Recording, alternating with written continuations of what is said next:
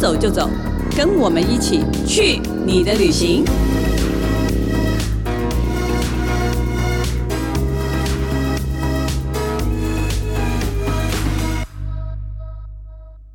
大家好，这里是静好听与静周刊共同制作播出的节目，我是静周刊美食旅游组的副总编辑林义君。今天我们要跟大家聊的主题是一年一度的耶诞节。其实每年到了十二月啊，我们旅游组大概就会全台湾的寻找有特色的教堂。那这些教堂平常看起来可能很寻常，可是，一到了耶诞节，就会显得非常非常的有气氛，尤其是最近，因为北部真的下雨下的几乎要发霉了，所以呢，我们今年特别把我们找教堂的目标放在南台湾，而且放在最南的屏东。那今天就请来我们的旅游记者春旭，大家好，然后还有我们摄影记者叶林乔，林乔，大家好，我是小乔，请他们来谈谈很有耶诞气氛的教堂。其实今年好像小乔就是大概十二月初就跟我们说，好像屏东的万金天主堂是有一个很特别的耶诞活动。那坦白说，以前我记得春旭我们好像也拍过，对不对？以前因为万金天主堂其实是有非常有名、有名、非常有名。耶诞节的时候，对，哇人山人海。对，因为他以前是屏东县会办那个光雕，呃，就是投影嘛。建筑本身没有非常的大的特色，嗯、虽然它是一个非常古老的教堂，然后因为有光雕，所以吸引了非常非常多人。可是听说今年好像没有了。嗯、他们光雕的活动已经取消了，因为教会这边还是比较希望说，就是回归宗教本身比较平静这样子，所以没有这个活动。但是就是我今年是在网络上看到哦，每年的十二月初。会有一个圣母游行，嗯，哎，我觉得应该先跟大家介绍一下这个教堂是一个什么样的地方啦。我们之前采访的时候，大家看过，就是它万金天主堂，它正式的名称其实是万金圣母圣殿。我想以前大家可能都知道，就是之前很有名的教宗洛望保禄二世，他在一九八四年赐封他为那个敬礼圣母的圣殿。然后，那这座天主堂的历史其实。非常的悠久，是一八六一年，也就是一百五十九年前，一个来自西班牙道明会的郭德纲神父和一位传教士杨度，然后他们是从高雄的前金走路，走路一路 走到屏东的这边来传教。小乔是说，当年那些传教士他们在经营教会，其实是有一个方式，对不对？嗯，因为他会成为一个天主教的聚落，是因为教会它的经营模式就是他们在当地买地，然后建教堂、建教会，然后会把这些土地分给教友使用，所以它就变成一个以前大概有八成的住民都是天主教，那现在大概就是因为人口外移，大概剩五成。嗯，所以到十二月，等于它可能是全台湾。耶诞气氛一个最浓厚的一个地方了，对对对，像我有提前下去嘛，然后我下去的时候就有看到他们其实路上啊，就是他们外面有马槽布置的比赛，然后我觉得非常特别的是，我那时候去拍的时候，我想说为什么那个马槽啊看起来我就是拍的时候就觉得怪怪的，包括教堂里面的我都觉得好像少了一个什么，嗯，然后后来发现没有圣婴，他就说。圣母手上没有圣婴，圣对圣母手上是空的，然后摇篮里面也是空的。他们就说：“哦，因为这个时候圣婴耶稣还没有诞生，所以要到二十四号的那一天才可以把它摆上去。”是整 哦，所以就是所以 还没投胎下来凡世对对对对对对对，所以还是要等到二十四号才看得到。对，可是他好像整个月十二月，好像从十二月初就开始有了这个，就全村的耶诞布置嘛，然后而且有了这个最吸引我们下去呃想要拍摄采访记录的一个圣母游行，就等于是一个耶诞的序曲。那这个游行的由来到底是是怎么样的一个由来啊？嗯，可以先说一下，其实天主教它本身就有各种大大小小的游行。从这边呢，它是从建教堂以后就开始有游行，只是说这可能有融入更多的当地特色。解释一下，就是天主教其实每一个教堂都会有一个主保圣人，就是教堂的主要的保护者。嗯、那万金圣母圣殿，它这就是选择污染原罪圣母当做是它的主保圣人。在天主教的教义里面啊，其实他是说所有的人，包括圣母玛利亚都是需要经过救赎，所以就是一个有罪的人，他要怎么生育没有罪的神的儿子耶稣基督？所以圣母玛利亚她就是要提前被救赎，然后所以他污染原罪，那赦免的这个日期就是十二月八号。那我们圣母圣殿，它就是把这天当做这里的堂庆，所以他们会在这边就是举办游行啊。那通常因为为了要大大家可以来参加，所以他就会提前就是在周日举行，通常可能会是在十二月的第一个或第二个周日这样子。所以大家如果想要去参加或去看，因为这个其实就算我们没有天主教的重要信仰，我们也还是可以去感受都可以参加氛围。所以在每年的十二月的第一个星期天，嗯、对，基本上它就会有那个圣母游行。嗯，听说这个村子那个时候好像就会变身成那种。南欧的小村落的这种感觉，然后当然因为有各种液氮布置，可是我们也挺本土的，听说也会有人搬豆啊，请亲戚朋友啊，然后听说还有各地的。圣母都会来做客，它其实就是整个村落。其实你可以发现，墙壁上啊，有些民宅的墙壁上，或者可能很多街口的那个角落，都会有很多圣母的标志啊，或者是壁画。全村大概有二三十个，其实大家可以自己去找，我觉得蛮有趣的。然后家里很多的门口，其实也都有一些布置。嗯，所以很浓的那个节庆的气氛，就是对。然后这一天游行的那一天呢、啊，大家也会特别办的，就是两三桌啊，就是在家门口。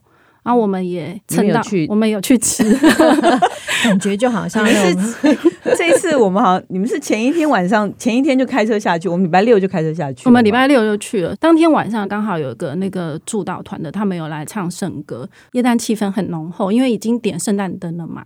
然后也有一些小朋友会在那边玩啊，我觉得气氛很好，已经有。过节的感觉，嗯，那隔天呢？是很早就开始吗？隔天很早就开始。我本来打算说大概八点才要到，然后教堂那边的那个会长跟我说不行，你这样一定听不到车位。他叫我七点多就要去，嗯，所以大概六点，大家陆陆续续各地的教友他们就会来报到，然后就是献花给圣母，嗯，对，整天活动早上开始，然后大概十点左右，高雄教区的总主教他有过来这边主持弥撒。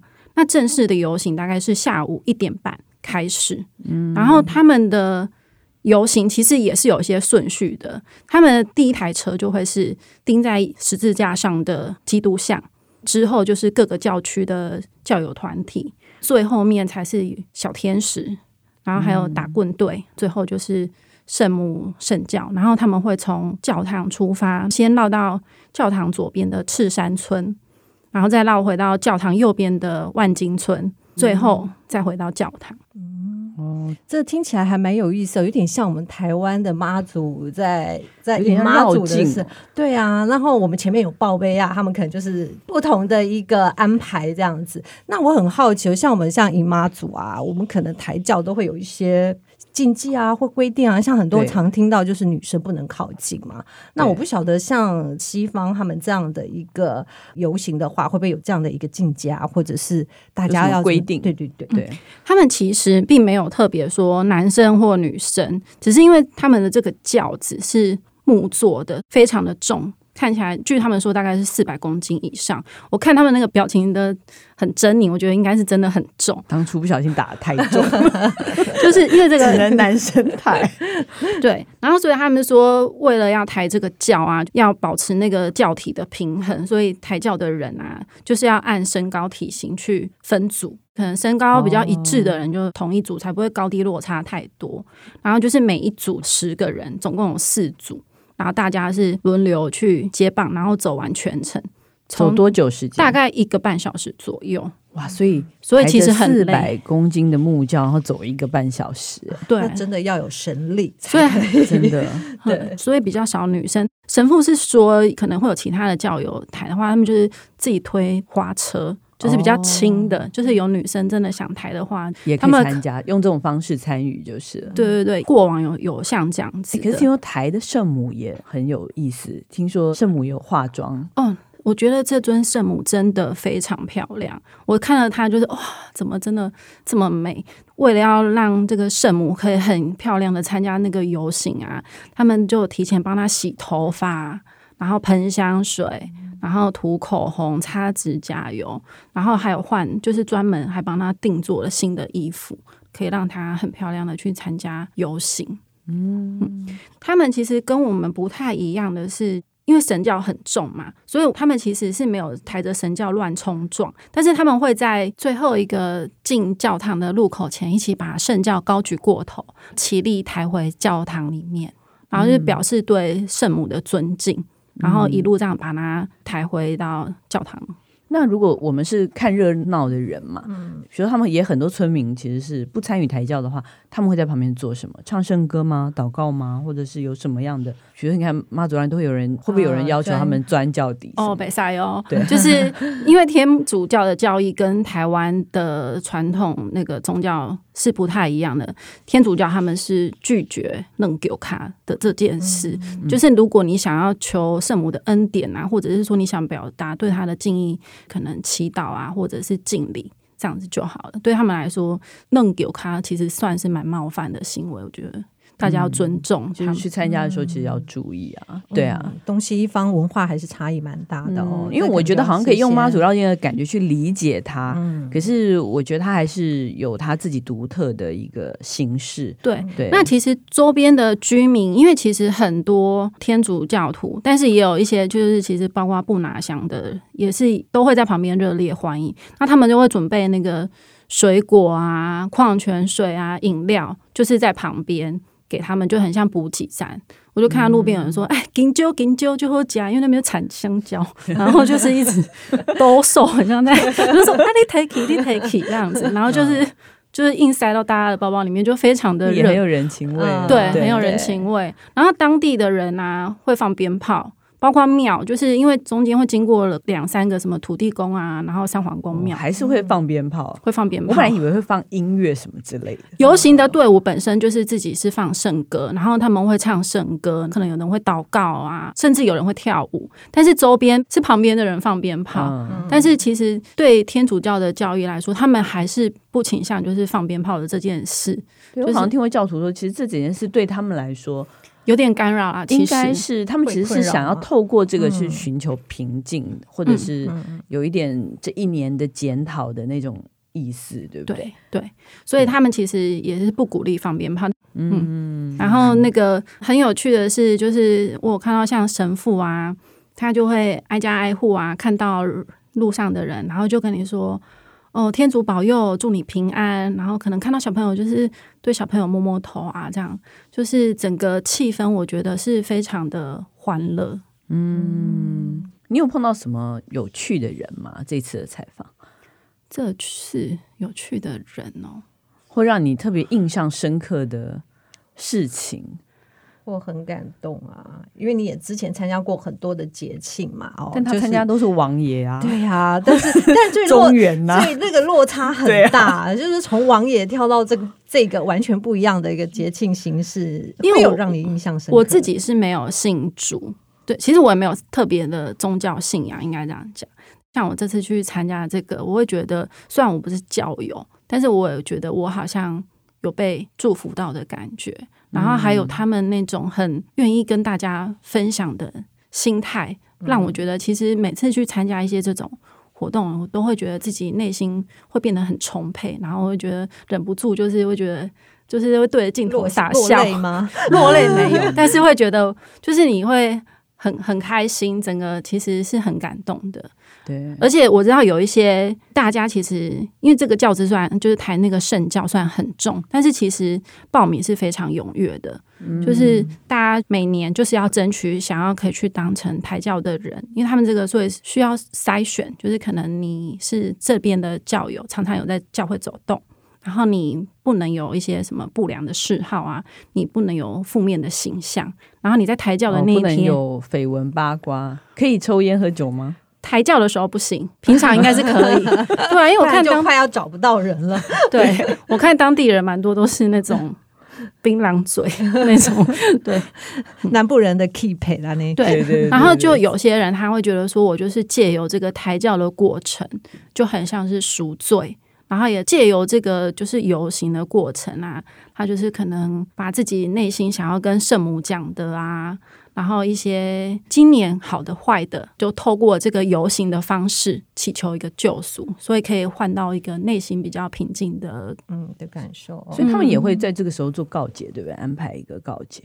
会啊，他们的告解这个很妙哦，就是。整个园区里面，因为这天其实不止教友会来，各地的很多教职人员啊，然后神父也都会来，所以大概有十几二十个神父，就会看到园区里的各个角落，就是有好几个神父，后面都是大排长龙，然后大家就是在等待要跟神父告解。对他们来说，就是可能逮到机会了，就是，所以不是关在小房间哦，不是。大庭广众的讲哦，对，就是大庭广众，但是会有一点点距离啊，就是排队的人跟告解的隔几公尺的距离，神父可以批次的。解决大家的问题，对他们就是觉得 一次可以看到这么多神父，就赶快内心有什么就 积了一年了，对，赶快趁机。哎，我觉得这个真的万金这个圣母园是很像那种台湾版的朝圣之路哦，嗯，对。对，很特别，嗯、非常特别。我觉得这就像很多人就是结婚的时候，有些人很喜欢在教堂里面办，虽然没有宗教信仰，嗯、然后好像到了十二月，诶，如果到教堂去，就好像就可以感受那种节庆的。气氛好像就跨越了这个宗教的这个风格或什么，嗯、或是对，好像能更理解各个宗教。嗯，对，我觉得不管是什么宗教，其实我觉得它能够让你觉得内心获得一个宁静啊，一个平安，嗯，都是很好。我觉得不管你有没有。对，信仰这个宗教，嗯嗯，万金这个还蛮好玩的，这个这个是一个活动。嗯、那平常没有活动的时候，好像春旭今年去了一个泰武部落的，哦，对啊，那个也很有趣。我觉得他耶诞节应该也很漂亮哦。其实我觉得原住民部落到了耶诞节应该都很有过节气氛，不管在各个地方哦，都市或者原乡。那这次我去的是那个屏东的泰武，那这个教堂呢？呃，名字挺绕口的，对，要好好的念一念。所以我要念嘉平法蒂玛圣母堂。那这座圣母堂，其实你去的时候，你会觉得哇，这这个圣母堂怎么那么大？先讲一下它在哪里啊？对，就屏东太武乡，屏东太武乡。那这个教堂很大，其实它是新建的，它前面其实有一座是小的。那这个呃神盖的人也非常特别，他是那个杜永雄神父，他曾经留学国外，呃，意大利，然后但他本身不是建筑本科系出身的，嗯、但我觉得台湾人很他。是卢凯族，对不对？对，然后对对对，然后他，我觉得台湾的这个天主堂或圣母堂，他们都会入境随俗。像它在原乡，它盖的时候，其实你会感觉它非常的有原住民的风格。那比如说，像在最外面，那时候我就我们就看到一根木柱，很高的一个柱子。那其实，在一般的圣母堂是不会看到。那它其实是属于呃原住民他们的祖灵柱。就是、哦，所以这个教堂的大门口其实是有一根竹林柱的。对，那在走进去的时候，从、嗯、地板就可以看得到它是排湾族的一些图腾。嗯，然后甚至圣母上面穿的服饰都可以看得到那个菱形图腾。还有就是它的灯从上面垂吊的一些像百合花的一个很巨大的一个吊饰的灯，这也是非常有原住民的一个风格。那还有我印象比较深刻的是那个椅子。它的椅子其实是雕刻成，你会看到是人像椅，就是有、哦、背面是人像的，对，是人像椅。然后这人像椅呢，也是杜永雄神父他一个非常著名的一个创作品。那其实他之前在舞台的时候，教堂里面也有出现过。嗯，那这个椅子，他其实在他的观念里面，他就觉得。呃，教堂的话就是家，他其实磕的是祖父啊、爸爸妈妈还有小孩啊，这样三代同堂，这样把它磕在这个椅背上，然后他把他的这个精神传达下去，这样子。嗯，对，因为这个祝神父其实非常有名哦。他其实不过我我真的不知道，我以为他是建筑专业，结果不是，不是，不是。对，可是他真的好像在原乡这个教堂建筑投入了，真的是大半辈子。好像在雾台马家，还有哪里都有他的哦，泰武，他有十二座。对，其实呃，屏东县政府还帮他出了一个专刊的书来介绍他。呃建造的这十二座的教堂。那我觉得，其实大家如果去旅游屏东的时候，可以仔细找一下，因为它跟一般我们常就是你如果去外国。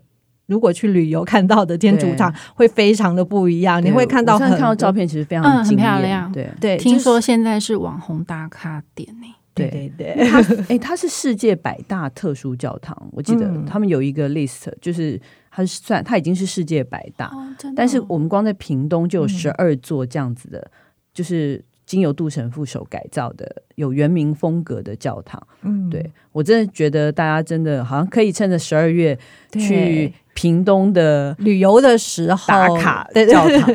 哎，我觉得这样很酷啊！对对，又又有过节，对，又有过节，对，然后你可以去看哇，这每一个，因为它真的光这个教堂，我记得还有一个是那个原住民小天使，也非常的可爱。对对对，对。就是你走进教堂，其实给你最大的氛围，你就会觉得，哎，这好像这跟外国的印象完全不一样。它就真的很有原住民的风格，但它又不唐突。对对对，对，所以这就是一个非常、嗯、呃有趣，然后入境随俗，然后把这个宗教在地化。那其实我相信，对于这些呃原住民朋友来讲，也会感到非常亲切。他。有融入了他们的文化在里面，嗯、我觉得进去的时候可能会更有感觉。这样子，好，那就建议大家耶诞节的时候都到屏东集合吧。好，那我们休息一下，等一下回来我们再跟大家分享记者在旅行当中发现的有趣伴手礼。待会见。开箱旅行。Hello，欢迎回来我们的伴手礼单元。既然我们已经到了屏东，当然要买东西买满买好才能回家。对，其实像陈旭，我们今年其实去了很多县市嘛，嗯、然后呢，其实现在每一个县市都有票选他们的那个最佳伴手礼，嗯、然后屏东今年也有。对对，而且非常的丰富，琳琅满目。对，然后有一些其实我们也都去采访过，然后我觉得看起来蛮有趣的，所以我们决定今天不要拿单一的伴手礼来讲，我们就来讲讲这个屏东县政府票选的二零二零伴手礼跟好店的这个名单，因为这个是他们其实呃总共好像有一百三十三家店参加来票选，然后最后选出了一个结果。然后最简单的话，大家最常买当然是食品嘛，食物的部分。嗯、光食物的部分，吃的部分就有十家入榜。然后呢，有一个是大花农场的玫瑰多芬蛋卷，这个我没吃过，这个倒有点想试。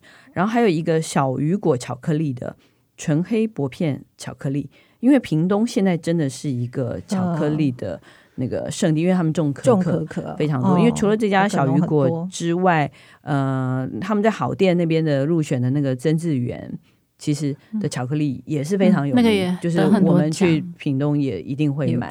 对，你上次是不是有去买了？有有有有。而且它的 黑巧克力，呃，它其实得奖的是八十五趴。它主要都还是以黑巧克力为主。哦、那它曾经得奖的是以八十五趴的黑巧克力。那实际上，呃，店里面从六十五到纯的一百的也都有。当然，他不是很建议啦，因为他说还是有点苦这样子。嗯、但他得奖的，我觉得去的时候可以去。他店小小的不大，在现场的话，你可以稍微试吃。我觉得那个就是挑你喜欢哪一种的风味。这样子，你上次去的时候，是不是店门口还摆了一堆一堆，就是那种农友啊收来的那个可可果，五颜六色的红黄，可可嗯，不同成熟度，它的颜色就会呈现不一样。然后，因为可可农附近，刚刚我们聊到嘛，很多可可农会种，然后种好了之后收成，他就会把它送来。嗯，然后送来他们就会分批，哦，这是某国农呃送来的，那他们都会就放在他的店前面，所以你就可以真的看得到实体上的可可果长什么样。我觉得看到那个以后，感觉食欲大增。这次就是忘记叫小乔买回来，忘没关系，现在还可以宅配。我们那天其实。本来想去，然后是不是你就失职？但是因为太远，比较远一点点，就是大概就是我们收工，对，大概三十分钟车程啊。然后已经打烊了，我们拍完已经打烊，就没去，有点可惜。对，嗯，除了巧克力之外呢，到屏东还可以买什么？买酱油，对不对？那个豆油伯在那个竹田的，其实他真的非常有名，而且他真的我认识那个老板，他真的，我我觉得是一个很疯狂的人，疯狂的做好疯狂法，就是不惜成本啊，他完全就是什么东西都往好的用，嗯、然后完全他就觉得说，为什么我们屏东不能有高质感、高格调的酱油店？嗯，对，所以大家耶诞节的时候也非常建议去他竹田的那家店，他现在搞的。耶诞气氛非常的浓，不输给教堂，好特别哦。对，他逼着他的同事，就是哇，把他的店装的那个非常的热闹，什么都，而且非常适合拍照打卡。嗯、但你没有办法想象，它是一个酱油店。对，这老板会做生意。对，所以他今年他的那个好圆满酱油组也有进这个这个十大伴手礼的。然后另外还有一个是那个加东农会的果露跟果粒酱，好像感觉是那种类似果酱之类的。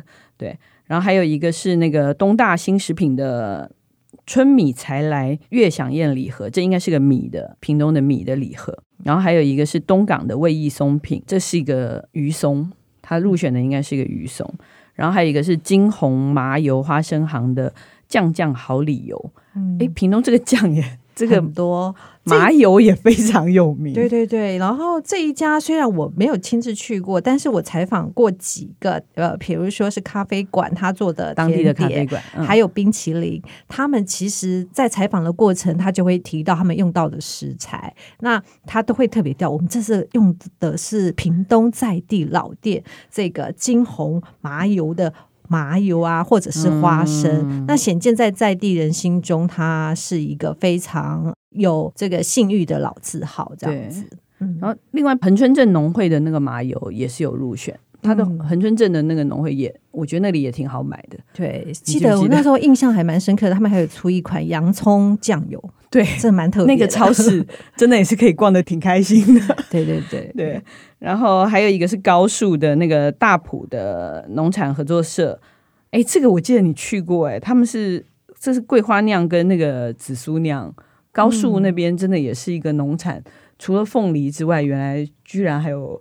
桂花、紫苏这些，对。然后那时候我去高树，除了我印象中凤凤梨田之外，看到一整片凤梨田之外，其实还蛮印象深刻的是一家老面店。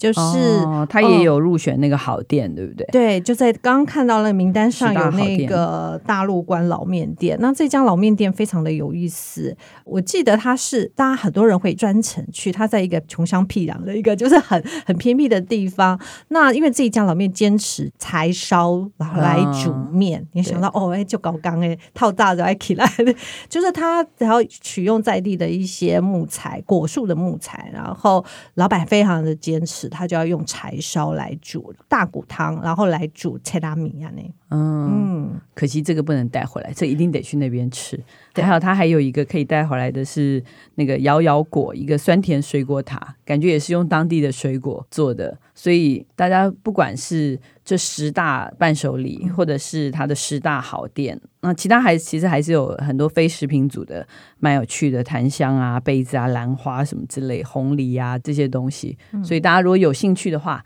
可以上那个屏东县政府的网站自己去看，然后记得自己排一个伴手礼的行程，程对，确保每一个时间段都有东西可以买。对，要先看好营业时间。我 不会像我们一样含恨没买到，对，没有没有留着遗憾，就会想下次再去啊，对不对？OK，希望大家喜欢我们今天的节目。如果想知道更多的旅游资讯，欢迎关注静时旅的 FB、YouTube 频道，或者是静周刊的网站。感谢大家的收听，也请持续锁定由静好听与静周刊共同制作播出的《去你的旅行》。我们下次见，拜拜，拜拜。想听爱听，就在静好听。